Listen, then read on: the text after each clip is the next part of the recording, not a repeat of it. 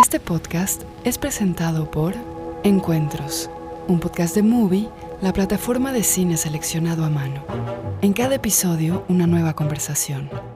Gael García Bernal, Dolores Fonsi, Alfredo Castro, Martín Rechtman, Valeria Luiselli y más hablan sobre sus propios métodos y procesos creativos, contando experiencias personales y reflexionando sobre películas y cineastas que han influenciado e inspirado su trabajo. Encuentros es presentado por Movie y la Corriente del Golfo Podcast. Escucha Movie Podcast Encuentros, disponible en tu plataforma de podcast favorita.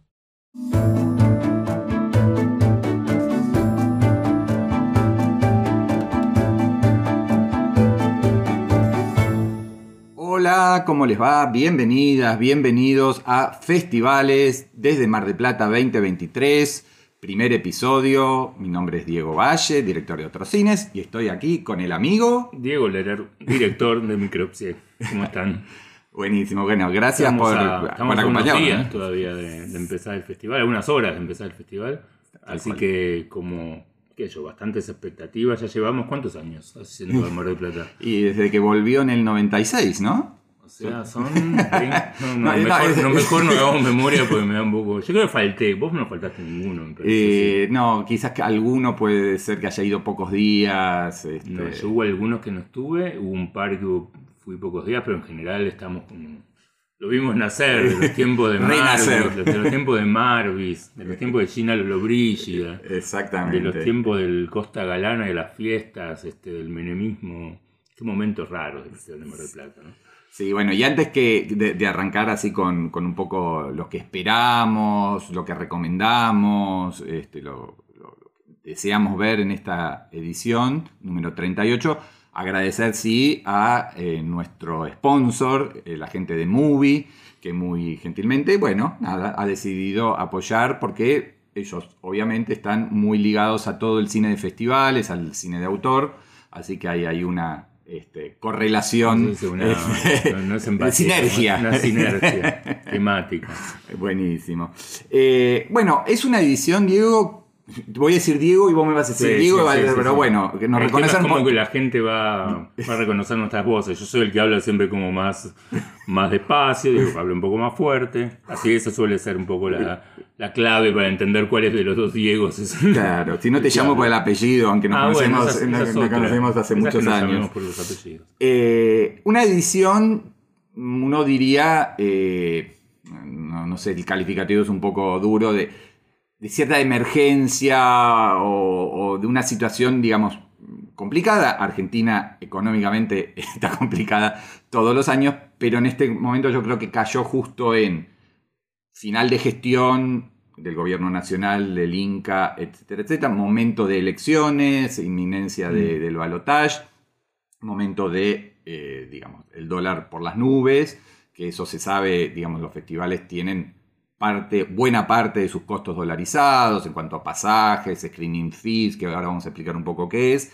Y eso ha hecho que, mm, y también internamente, eh, digamos, se, se han perdido algunas salas, algunos complejos importantes, con lo cual hay como una reducción respecto de las últimas ediciones. No sé Sí, cómo yo, lo yo vemos. no, yo no lo llamaría emergencia, porque asumo que está planificado con, con- como suele estar planificado. Lo que pasa es que es más lo diría como de bajo presupuesto, ¿no? de, de- Mm, mm. de situación de crisis, un festival hecho como todos los festivales post pandemia que les costó como retomar lo que era antes. Ujú. este, y me parece que todo lo que se suma a todo lo que vos dijiste, la, la incertidumbre, la crisis económica y lo que es esto, es contar con menos dinero porque tampoco está, está el horno para bollos, digamos, ¿no? Como hacer el festival y no cancelarlo también en algún punto me parece que es, que es un mérito. Pero Sí, bueno, sí. también obviamente vas y te vas a encontrar con menos películas, con menos salas y con tal vez menos visitas y cobertura. Pero me parece que también es importante valorar como el hecho de que, Sí,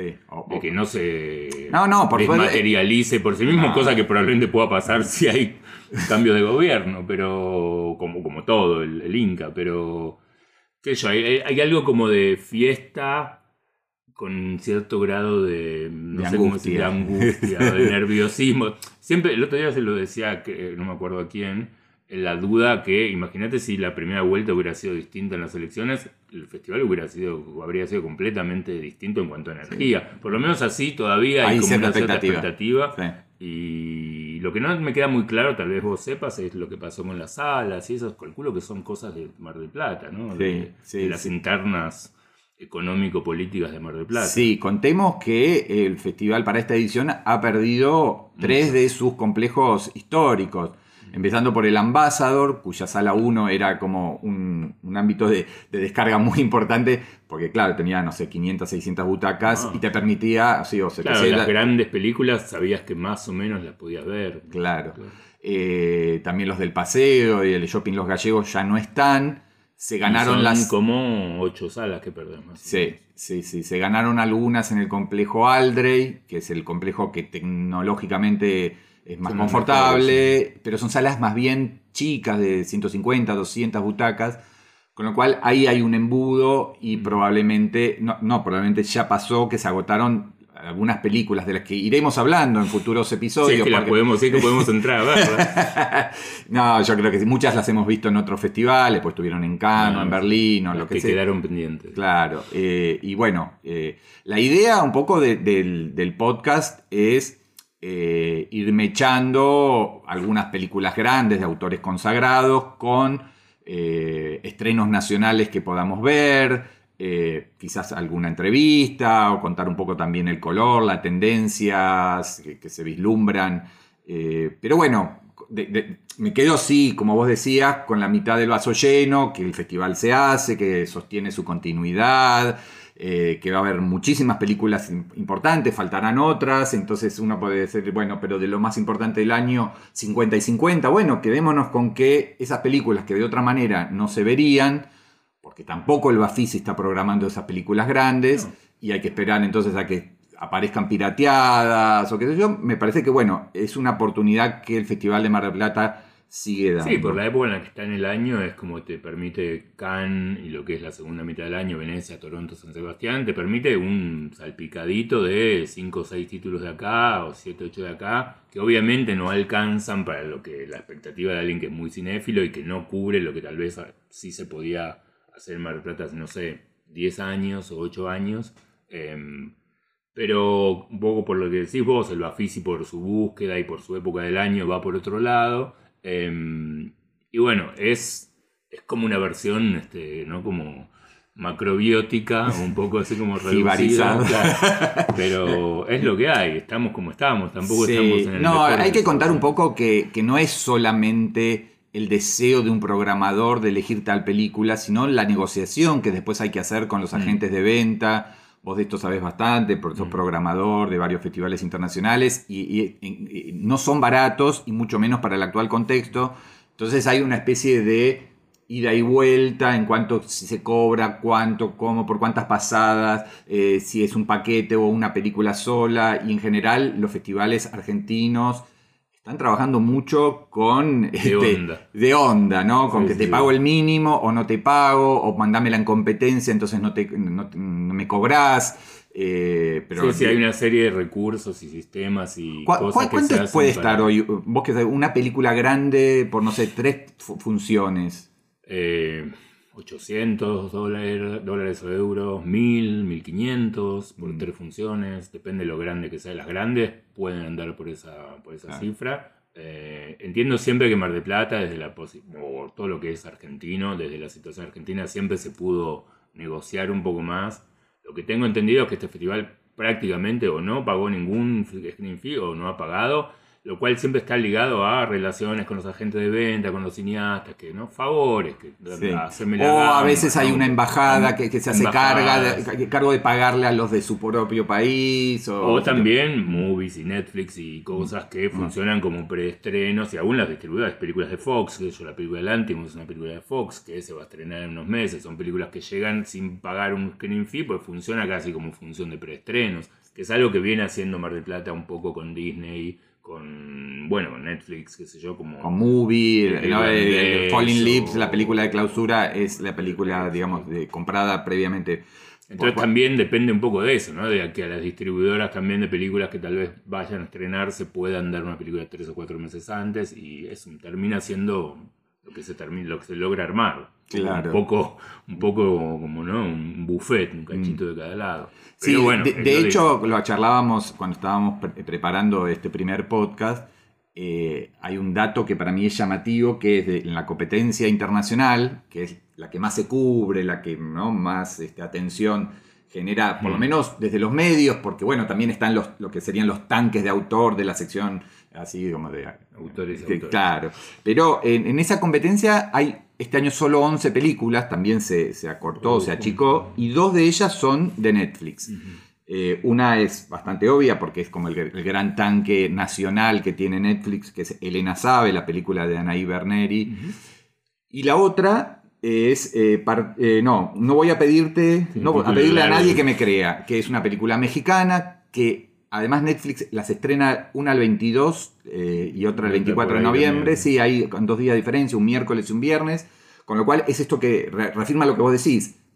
Un festival en noviembre le viene bien a Netflix para poner sus dos películas latinoamericanas más grandes o más importantes del momento.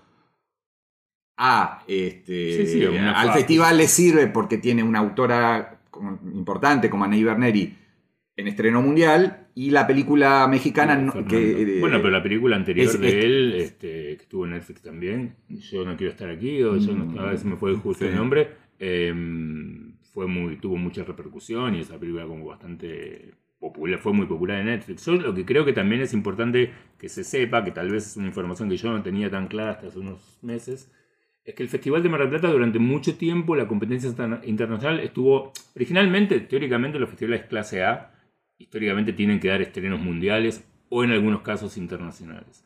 Esto empezó haciendo así en Mar del Plata en los, en los 90s y 2000, lo cual generaba que, a ver, para que uno entienda, para que sea algo estreno mundial, tiene que haber sido rechazado por muchos otros festivales. ¿no? Generalmente ninguna película tiene un estreno mundial, salvo que sea Argentina, va a elegir un festival en Argentina, va a elegir Cannes, o Berlín, o San Sebastián, o Venecia, Toronto, o algún sí, otro. sí. Si va a llegar a Argentina, que es lo que solía pasar antes, era, bueno, difícil encontrar cosas realmente buenas. Esto se fue perdiendo, para mí por suerte, porque la verdad que forzaba al- a que el público tenga que ver solo un estreno mundial y por ahí no películas tan buenas. Y eso eh, se fue perdiendo a un punto que desapareció por completo. Y mi impresión es que, no, mi impresión no, me han dicho que en los últimos años la, la FIAP, que es la organización que... los productores, la asociación de productores que coordina, supervisa este, y cobra por Mm. darte el sello clase A, Claro, digamos. Lo que pidieron es que volviera un poco a ser, no como una cosa contundente como era al principio, pero sí que volviera a tener, si querían ser clase A, que vuelvan a tener bastantes estrenos mundiales. Ustedes van a ver que de las películas que están como estreno mundial, Son que seis. cual- de las películas que están en competencia son seis estrenos mundiales, otras algunas son estrenos internacionales que solo se dieron en su país de origen. Y no hay, antes, eh, que yo hace cuatro o cinco años, Sí, de golpe bueno, veías películas grandes en la competencia. sí, Pedro Costa Claro, o el-. Sandro Alonso. sí, y ahora no están porque un poco por esta misma política. Tal Lo cual. cual, bueno, digo, si uno confía, ahí es donde viene el, el criterio de los programadores, ¿no? Como si Mm. vos confías en el criterio de los programadores, decís, ok, perfecto. No importa que no sean estrenos conocidos y películas que yo sé, pero creo que las personas que arman el festival tienen un buen gusto y vamos a, vamos a jugarnos por lo que... Hay varias óperas primas, con lo cual ahí también hay una, ¿no? una idea de eh, no elegir eh, a directores consagrados, eh, que además sería casi imposible tener un director consagrado en estreno mundial en la competencia. ¿no? Entonces Sí. este, está bien, hay, hay una y apuesta ahí, ahí. también creo que un 50, casi un 50-50, bueno, no pues son 11, así que no hay 50-50, pero... No, casi- bueno, pero mira, Anaí Berneri, Cecilia Kahn, Sí, sí. Laura Basombrío, o sea, la- todas las argentinas son de, directoras mujeres. Sí. Eh, Meredith Emma Brown, Sara, no sé la coreana, si vos la viste. Me parece Kim, que Kim no me dice mucho. No, no, me parece que es un varón. Eh, bueno, 5 de 11. Con lo cual, bueno, digo, son otras de las cosas que hay que tener en cuenta cuando Sí, se hacen este tipo sí. de festivales cada vez más y, y los festivales, especialmente el Festival de Mar del Plata, lo está cumpliendo bastante, no sé si a rajatabla, pero bastante bien. Eh, pero a la vez, qué sé yo, también en autores y autoras hay un montón de películas donde de los grandes festivales que ahí sí podés meter todo eso que la gente supuestamente espera. Que siempre es como esa dicotomía que uno tiene cuando va a festivales. Digo, a un- uno, por lo menos esta es la dicotomía que uno tiene como programador y también como prensa. Uno quiere que haya películas conocidas, uno quiere que haya películas grandes, la gente quiere ver películas conocidas y películas grandes, digo, dentro de lo que es el mundo de festivales, ¿ok? O sea, que uno crea que una película de Bertrand Bonello es conocida y grande es relativo, pero dentro de este mundo Sí. es una película grande.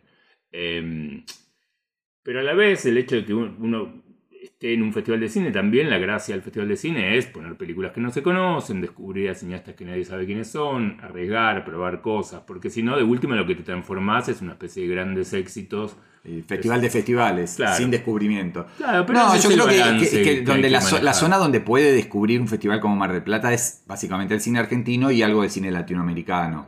Eh, lo otro ya está como de alguna manera eh, predigerido por otras muestras que, que ya pasaron esta película, que ya tuvo cobertura de prensa, que ya se- se- salieron críticas, etcétera, etcétera. Eh, de lo que hemos visto en otros festivales, eh, Todo, ¿qué horrible, recome- todo qué- horrible. no.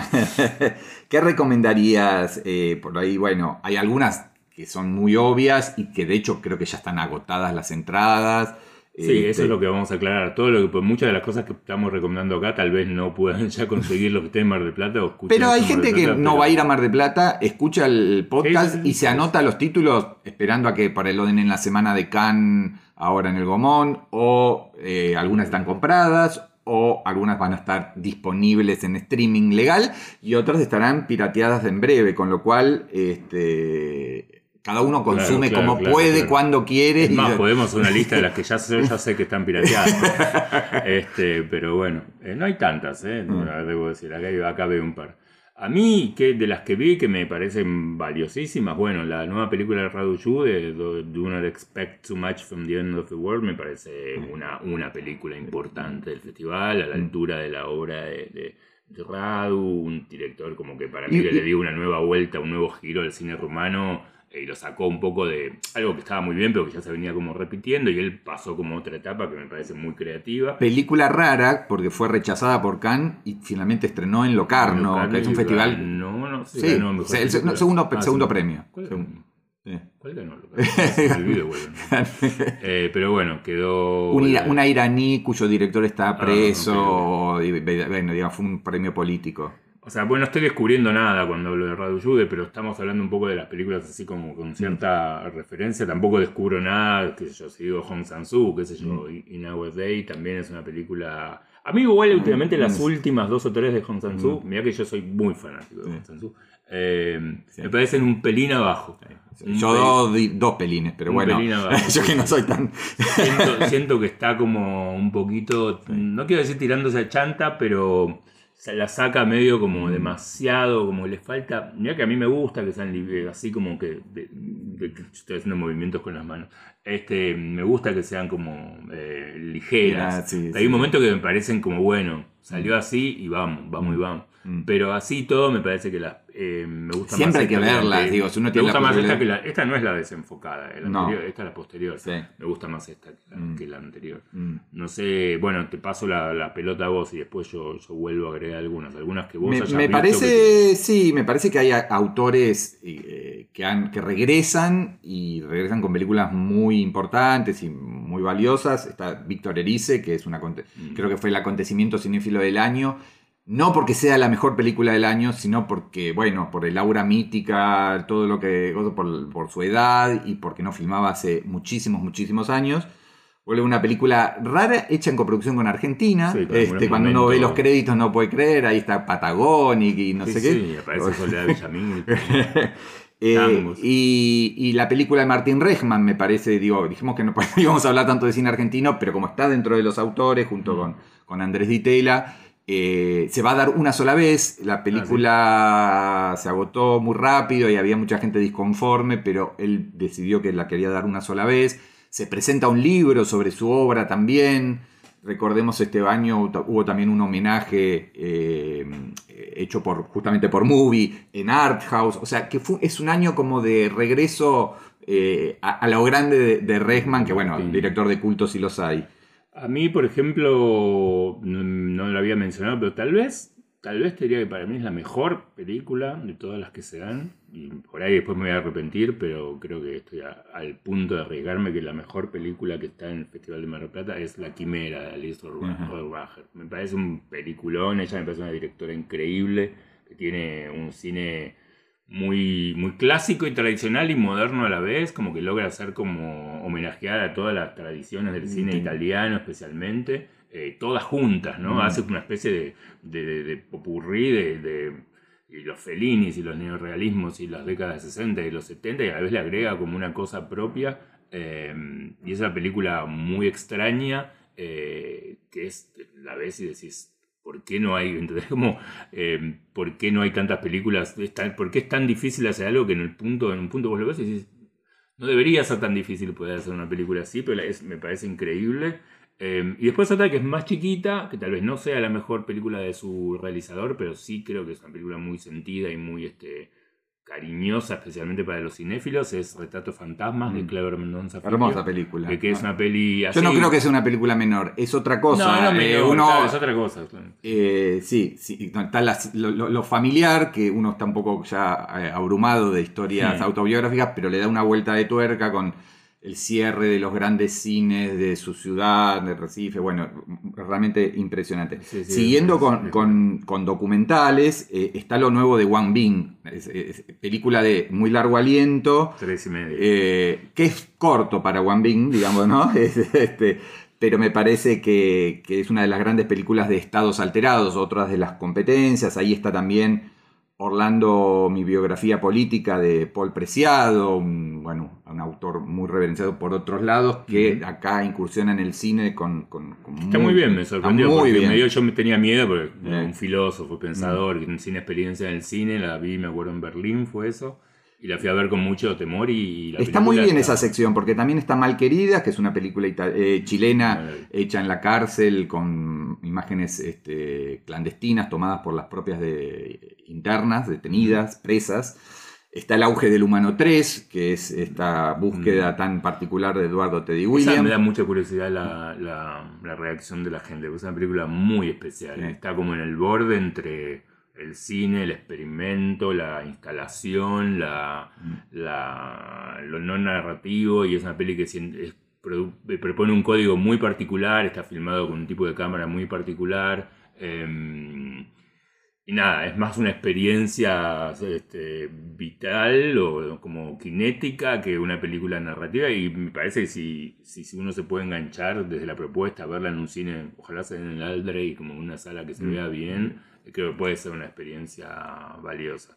A mí me gusta de ahí también, de esa sección, es sobre todo de noche, de Víctor Iriarte, que es una película bastante compleja, eh, que parece más, parece más sencilla de lo que es y que va como relevante, llevándose o llevándote por distintas capas. Ahí está Ana Torren también, eh, igual que en la peli de, de, Exacto. Eh, y vamos a ir a una que tenemos diferencia de criterio, que es Eureka de Lisandro Alonso. A mí es una película que me, me, encanta, me parece. No será lo mejor de Lisandro, estoy de acuerdo que está eh, en una segunda línea dentro de su cine, pero tiene algunos momentos, especialmente una parte de una hora y pico filmada en los Estados Unidos, que me parece que es sublime. Después tiene otras dos partes que tal vez no están a la altura de esa y que tal vez achica o achata un poquito toda la propuesta, pero esa parte en sí, digamos que más de la mitad de la película, eh, para mí es, es, un, gran momento así del cine argentino de los últimos años. Bueno, disentimos. he, escrito y me decepcionó mucho la película de Lisandro, pero todo bien. Digo, eh,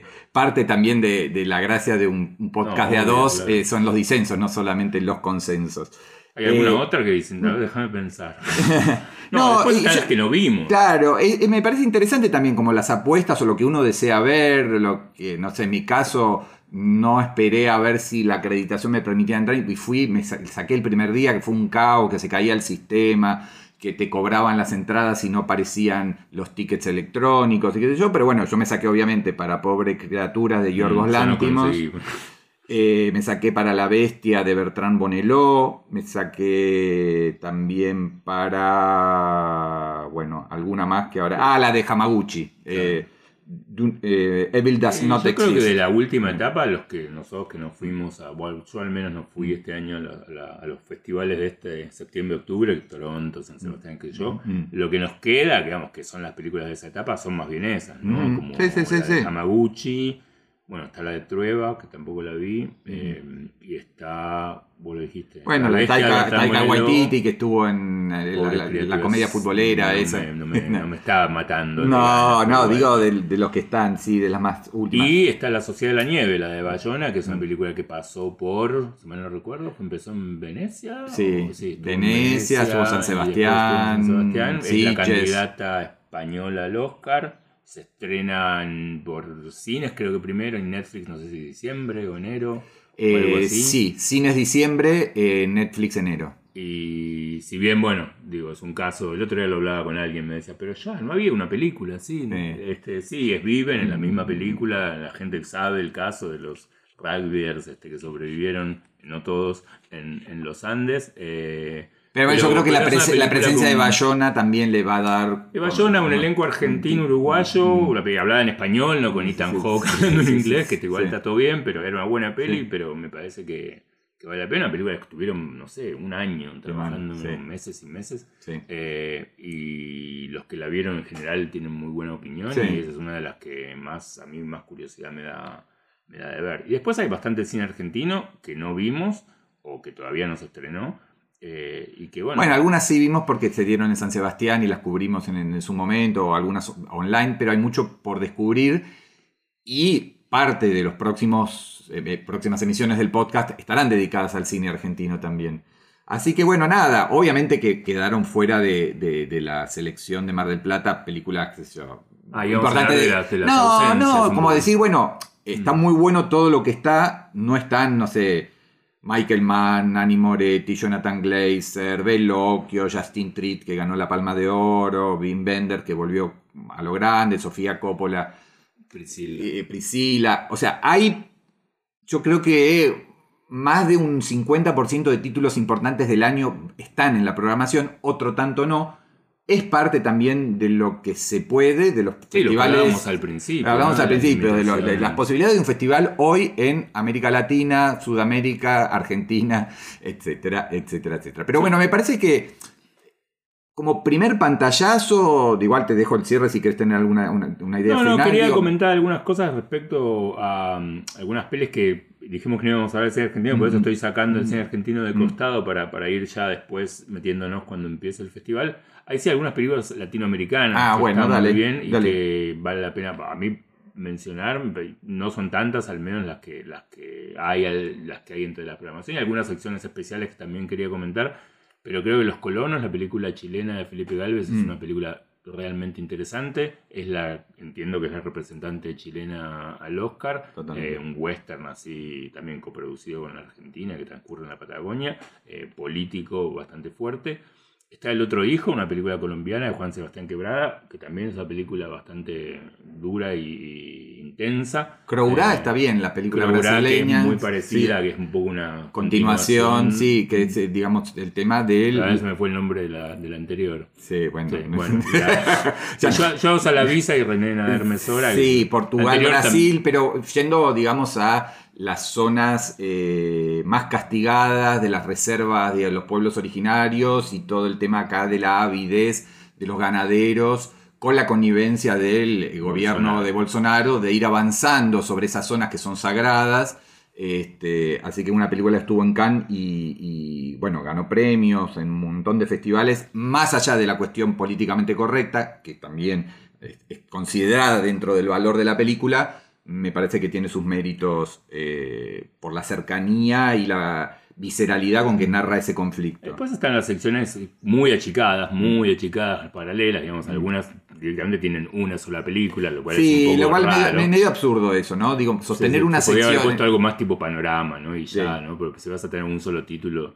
Eh, de las que yo vi, o sea, no vi Robot Dreams, eh, así que, pero sé que es una película que tiene mucha, Mm, bastante... Sí, eh, es como la única película para chicos y chicas que tampoco es tan infantil. Está cuando acecha la maldad de Mian Rugna, que se va a Mm. estrenar, que hay, hoy escuchó y leí hoy como unos podcasts. Está va como digo, disponible por ahí y sé que hay, Sí. hay todo un conflicto sobre que hay gente que la baja y la película se va a estrenar en enero. Porque creo como- que la película fue a, Shudder, ¿no? Shudder, sí, sí, eh, la, la plataforma esa de terror, sí, que está disponible online, en lo cual digo, Mm.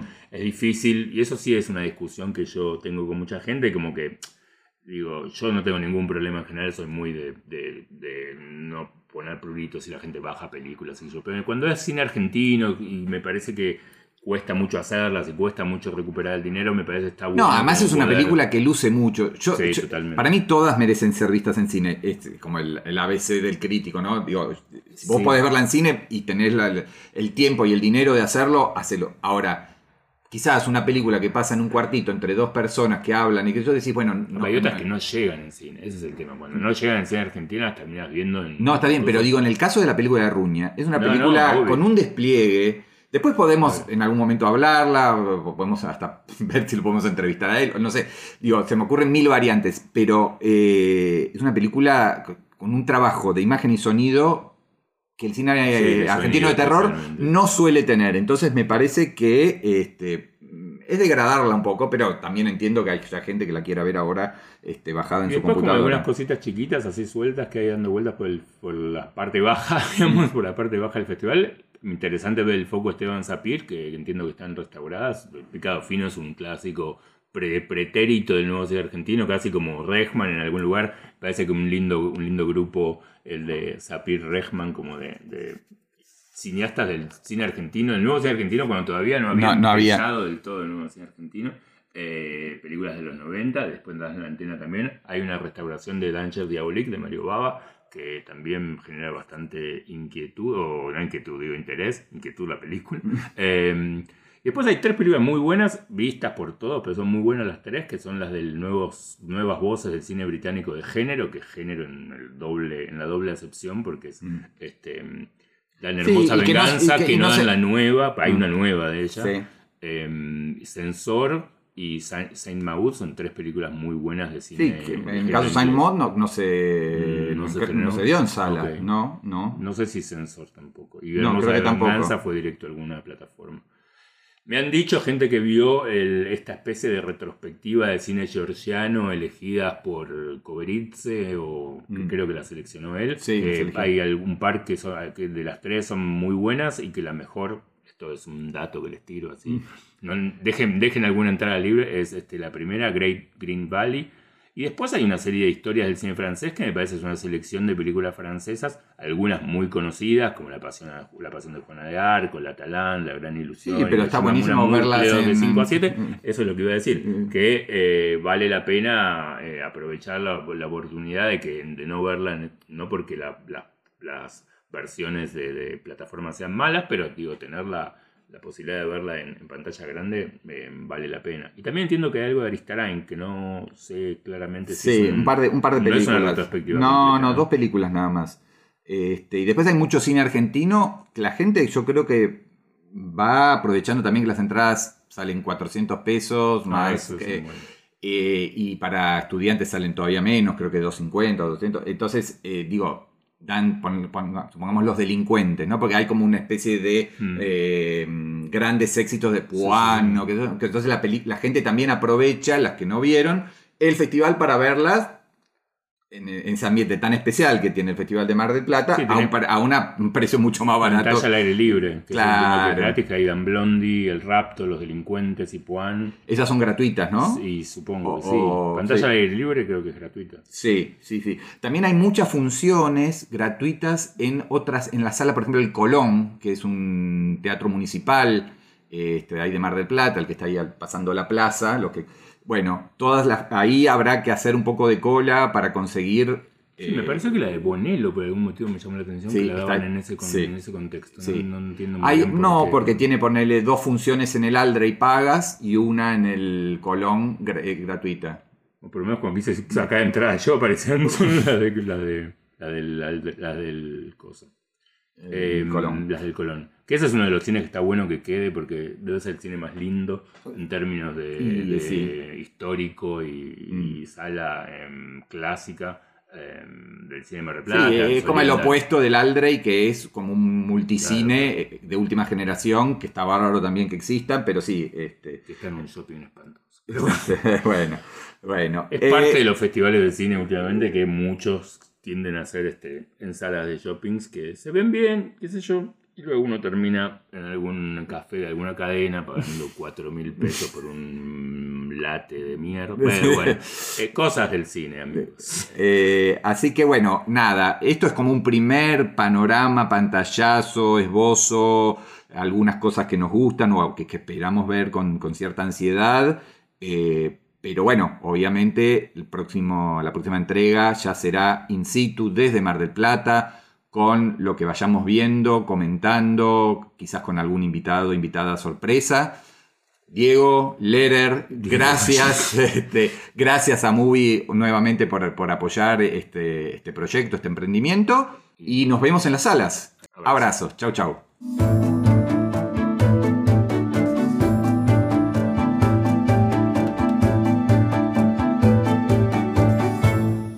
Podcast fue presentado por Encuentros, un podcast de Movie, la plataforma de cine seleccionado a mano. En cada episodio, una nueva conversación.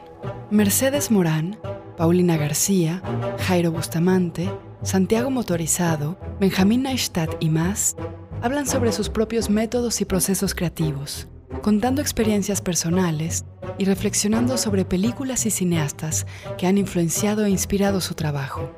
Encuentros es presentado por Movie y la Corriente del Golfo Podcast. Escucha Movie Podcast Encuentros, disponible en tu plataforma de podcast favorita.